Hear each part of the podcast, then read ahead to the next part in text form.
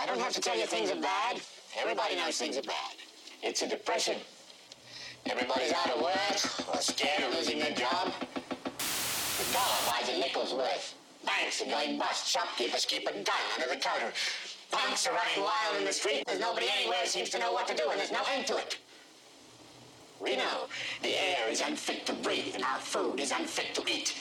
We sit watching our TVs while some local newscaster tells us that today we had 15 homicides and 63 violent crimes, as if that's the way it's supposed to be. We know things are bad, worse than bad.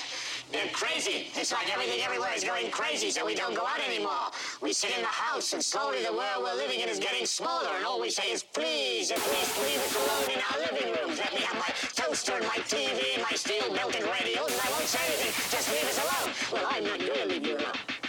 I want you to get want you to protest. I don't want you to ride. I don't want you to write to your congressman because I wouldn't know what to tell you to write. I don't know what to do about the depression and the inflation and the Russians and that crime in the street. All I know is that first, you've got to get mad. You've got to say, I'm a human being. God damn it. My life has value.